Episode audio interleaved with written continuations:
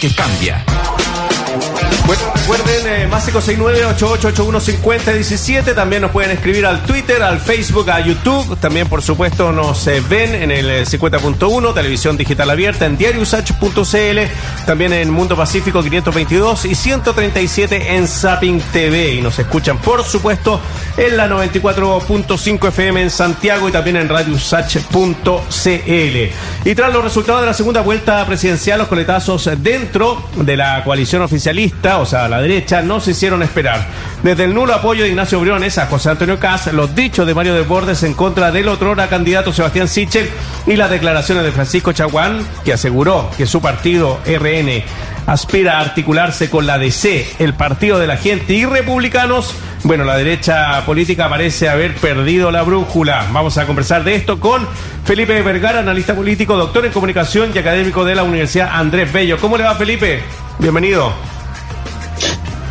Hola, ¿qué tal? ¿Cómo están? Muchas gracias por la invitación. Saludos a todas y a todos. Encantado, Felipe. Lo tuvimos a Felipe antes de la elección, Lucia. Tú estabas de vacaciones y, claro, ahí conversamos sobre el eh, papelito del examen de, de, Boric. de Boric y, bueno, y la influencia que podía tener y todo. Bueno, Gabriel Boric ganó y arrasó en eh, las elecciones, Felipe. Pero ya hemos hablado tanto de Gabriel Boric, hablemos de la derecha, de su futuro político. Eh, Ignacio Briones, bueno, dijo que no había, había, votado nulo, no había apoyado a Kass. Yo creo que eso era más válido decirlo antes, de la elección que después. pero esa es mi interpretación. ¿Cómo ves eh, este derrotero que tiene la derecha ahora de tratar de conseguir, eh, no sé, nuevos rostros, ideas nuevas? ¿Cómo, cómo lo analizas? Bueno, lo analizo de manera bastante compleja e iría un poco más allá para otra invitación que me hagan, porque creo que la centroizquierda pasa por el mismo por lo mismo, por el mismo eh, travesía del desierto en este sentido. En el caso de la derecha es aún más complicada porque eh, con esta elección se dejó en claro que hay dos derechas. Una que es una derecha que podríamos definir como más democrática, más de centro derecha, y una derecha que es más dura, eh, que es la que representa José Antonio Caz, y a la cual eh, evidentemente la, la UDI se ha sentido bastante afín. sin embargo, eh, también sectores de, de RN, liderados por su presidente Chaguán, y sectores de, de Bopli, han mostrado eh, ciertos tintes de, de, afinidad también. Entonces, pareciera que es la centro derecha la que está quedando un poco huérfano y un poco aislada, que es la que representa Ignacio Briones y en cierto sentido, porque todavía está la nebulosa, podría representar también eh, Sebastián Sichel se vislumbra como liderazgo en el sector? Y lo pregunto a propósito de, también quisiera que me, que me contestara esto, Felipe. Esto pasa siempre que hay una elección, me imagino, y em, las quienes llegan al final del camino se transforman en los posibles liderazgos. Sin embargo, eh, que las que los centros, la centro izquierda como la centro derecha, estén medios perdidos, es algo que es contingente o es algo que amerita una reflexión más profunda? ¿Hay que tomárselo con nerviosismo, con, con preocupación grave, así como agonística, o es una situación contingente, puntual, y que eh, debiera como encontrar un rumbo durante los próximos años? Me parece eh, preocupante, me parece preocupante porque es cierta, hay cierta tendencia en ese mismo sentido a nivel, a nivel mundial. Nosotros tenemos un vecino que, que es eh, Brasil, que corrió por estos mismos carriles. También lo tenemos en Bolivia, para ser ecuánime, eh, que corrió con los carriles eh, opuestos. Entonces, y ni hablar de, de, Perú. Entonces, es como una tendencia. espero que sea una moda que, que pase, pero, pero pareciera que los polos han ido adquiriendo más, más fuerza, más relevancia. Eh, en este caso en particular es aún más doloroso porque ni la centro izquierda ni la centro derecha pasaron la segunda vuelta, o sea, fueron, fueron eh, cuarto y quinto. Realmente eh, su desempeño fue, fue bastante paupérrimo, entonces esa orfandad hace que los polos que son un poco mm. más extremos, la verdad es que tengan libertad para, para jugar cuando ven una, un, centro de uno u otro lado bastante desmoronado y bastante poco eh, atractivo para la ciudadanía que no supera entonces el 12% en, uno u otro sector. Sí, Felipe, el, em, eh, Decide Chile, bueno, hizo su, su cálculo ahí matemático y daban cuenta que eh, la gran mayoría de los menores de 50 años votaron por eh, Gabriel Boric y los mayores de 50 hacia arriba por José Antonio Cast. Me parece que ahí también hay un tema para la derecha de conquistar el voto más joven. las propuestas tal vez de José Antonio Cast fueron demasiado extremas, sobre todo para, para las mujeres que podrían haber habido mujeres de derecha que decidieron votar por Gabriel Boric para no retroceder en lo que se ha, en lo que se ha conquistado. No sé cómo interpretas tú esa, esa cifra. Sí, la derecha creo que debe moderar su, su discurso. Cast no lo trató de moderarlo, pero, pero era demasiado tarde y, y se notaba poco, Honesto, poco realista. Claro. Uno escuchaba, claro, uno veía el discurso de Boric, que también se moderó, pero, pero como que sentía que realmente eh, eh, eh estaba convencido de eso. Pero en el caso de, de Cass, no lo escuchaba y sentía que, que si le ponía el detector de, de, este wincha para ver si, no, no, estaba seguro de eso, pucha, iba, a saltar por todos lados. Eh, entonces no había, no había un convencimiento y lo que le pasa a la derecha, que tiene que también asumir, es que por años por 30 años, el público cautivo votante era el público de, eh, de la edad que se inscribió para el año 88. Ese era el público que votaba, que en esa época tenía hasta 18 años, pero hoy día tiene 51 eh, años. Y de ahí para arriba. Eh, pero muchos de ellos hoy día no están votando, muchos de ellos hoy día ya no nos acompañan en la tierra, evidentemente, eh, lo vemos hasta mismos presidentes mm. y, parlamentarios que ya no están. Entonces ese padrón se fue envejeciendo y no se preocupó del padrón joven que, que ante un llamado desesperado, la derecha más, más eh, involucionada, como lo definió Briones, eh, pudiese llegar al poder, se manifestó y fue a, a participar y quizás puede pasar lo que ha pasado en otras partes, y es que votaron y les gustó ir a votar. Entonces, ya para la próxima lo van a hacer una, una costumbre y eso le va a costar más a la derecha eh, poder eh, recuperar el, el, poder porque porque la juventud, la generación millennial, menores de 40 eh, y centennial, mayores de 18, están en una parada que es distinta a la que se planteaba en, en, ciertas candidaturas. Y eso no solo Kass no lo, no lo supo leer, leer eh, Sichel, Briones, eh, Proboste tampoco lo, lo, lo, entendieron y evidentemente por eso no, no, no, ahí en siga participando. Ahora, las derechas en el mundo, han varias han encontrado ese camino, el del populismo radical, el antimigración, el negacionismo, para lograr votos que acá en esta elección no se lograron, pero, pero sí han sido... Eh, caminos exitosos que han transitado en, en, otras partes del mundo y pudiera ser también un camino para nuestra derecha. ¿O tú ves que hay posibilidades de que una derecha, no sé, verde, eh, moderada, no sé qué otros ejemplos hay en el mundo que también pudieran ser exitosos y que pudieran ser un referente para, para la derecha más, más centrada, eh, si es que tiene alguna alternativa en este país?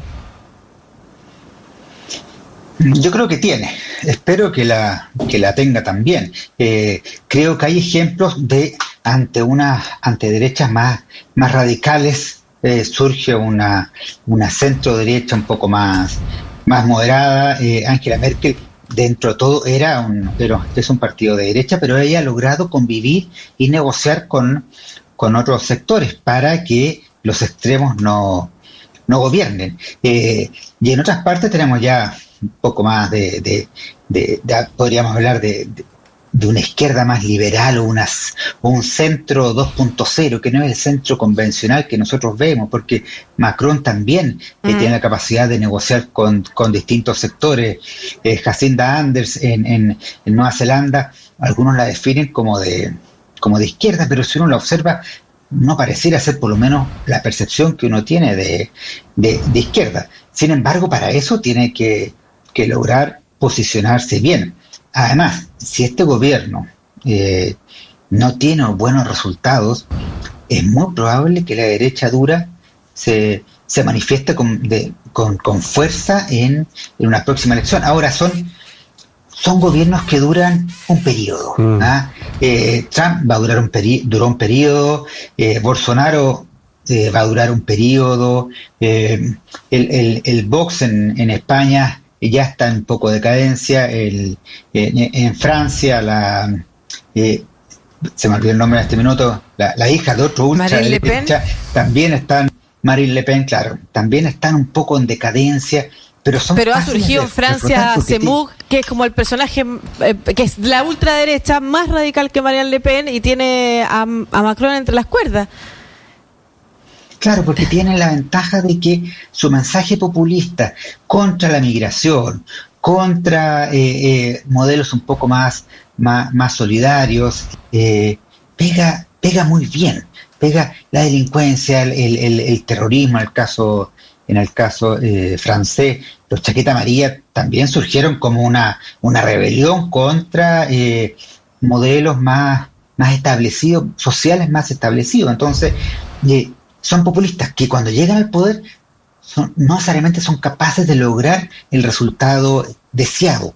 Por eso duran un periodo. Mm. Pero ese periodo igual es, es dañino y a algunos les, les preocupa. O sea, Duterte dice que va a dejar el poder, pero pero claramente se, uno se engolosina a veces con, con esto y tenemos líderes eh, juveniles, más jóvenes, millennial, como, en el, como está en El Salvador, que son personajes de, de derecha que, que tienen un, un, modelo distinto a hacer política eh, y despiden y contratan a través de, de, Twitter y las redes sociales. Entonces, eso también va, va, va a llegar y va, y va a golpear fuerte.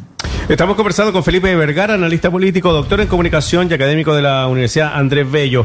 Eh, Felipe, me gustaría preguntarle si es que la derecha, sobre todo Renovación Nacional, Evópoli, eh, perdieron mucho al eh, sumarse inmediatamente a José Antonio Cast. Eh, aunque Evópoli dijo que no iba a participar en su proyecto, uh -huh. pero eh, Evópoli, cre creía yo, representaba todo lo contrario a lo que proponía José Antonio Cast. ¿Cree que perdió mucho ahí, mucha credibilidad, todo el camino andado de estos años, eh, sobre todo también el ala liberal de Renovación Nacional? Yo creo que perdieron bastante, además que fueron muy, muy apresurados en, en dar su apoyo. Y eso significó que algunos se, se, se descolgaran. La secretaria general de, de Bópoli se, se descolgó, el, su candidato eh, presidencial se descolgó y eso, y eso daña. Ahora, yo creo que en el caso de Bópoli, el problema es que ahí conviven dos derechas también. Mm. O sea, no es lo mismo Cruzcoque que, que Briones ¿ah? o, que, o que Francisco Undurraga. Son, son derechas distintas. Eh, y eso tienen que, tienen que sincerarlo de una vez, de una vez por todas, porque si no, claramente la, la, la, imagen que proyectan es de una derecha liberal, pero, pero que pareciera no ser tanto eh, cuando yo, además tú haces la bajada a, a, la realidad territorial y de, lo, de las corrientes que se ven a nivel de a nivel comunal o regional. Ahí es una derecha bastante más dura de la, de la derecha que tiene la, la directiva de Bópoli. Y Mario Desborde, quien ha estado todos estos días desde sí. la elección criticando, eh, por ejemplo, a Sebastián Sichel, diciendo que no tiene lugar en la centro derecha o en la derecha, por otra parte. O sea, como que respondiendo contra diestra y siniestra, me imagino que también herido eh, por lo que la misma derecha le hizo, ¿no es cierto? Y los partidos eh, le hicieron. ¿Tiene alguna posibilidad de agrupar fuerzas, considerando que ni siquiera ya es presidente de su partido y, y, y tampoco está en el Parlamento? O sea, quedó como no, pues, en nada. nada. Mira, RN también sufre este mismo problema, creo que, que con más, da, con más eh, radicalidad que la que se ve en, en Evópoli. Eh, por lo menos en Evópoli uno ve dos o tres parlamentarios y, líderes regionales y nacionales que tienen este modelo más, más liberal de centro derecha. Eh, en el caso de, de, de RN, mm, no, no veo otros que, que, que desborde. Eh, evidentemente la, la, la, la Camila eh, eh, Flores. Flores, Camila Flores, eh, claro, y otros de ese, de ese sector, Chart, no tienen sinceramente nada que ver con lo que Desborde plantea tampoco el, el presidente de, de, de RN. Entonces tendrían que empezar a, a, buscar, no sé, a la Carla Rubilar, por ejemplo. Y, y, traerla a, ese sector. O los descolgados que apoyaron a, a Sichel, que hoy mm. día no tienen, no, no tienen partido, y ver por ahí, pero, pero también se le ve, se le ve bastante difícil. En esto la derecha es, es muy pragmática y siempre lo ha sido.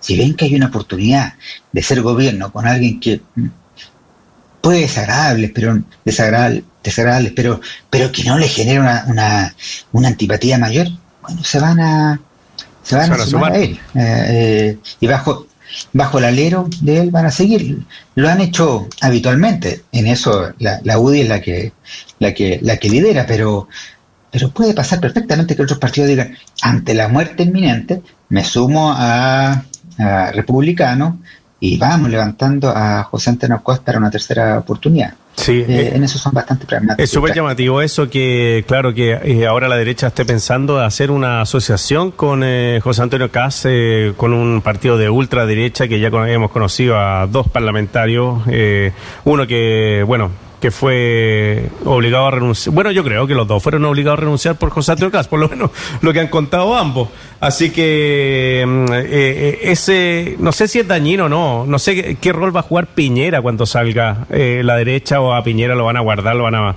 mandar a dormir, no sé, a los cuarteles de invierno ya, porque renovación no se ve mucha en la derecha, por lo menos.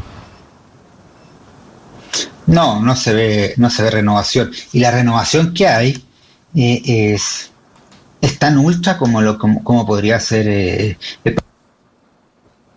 Justo se nos pegó ahí Felipe Vergara, eh, doctor en comunicación, académico de la Universidad Andrés Bello, conversando con nosotros sobre el futuro de la derecha. Eh, a, ver, un, en, resumen, diría yo, por ejemplo, eh, fueron, fueron muy apresurados, como decía él, en entregar su... Parece que volvió. Sí, sí, en entregar su apoyo a, José Antonio Cáceres. Estábamos hablando, Felipe, de, Piñera. ¿Qué pasa con Piñera y, y, no sé, las nuevas generaciones o nuevos líderes o lideresas?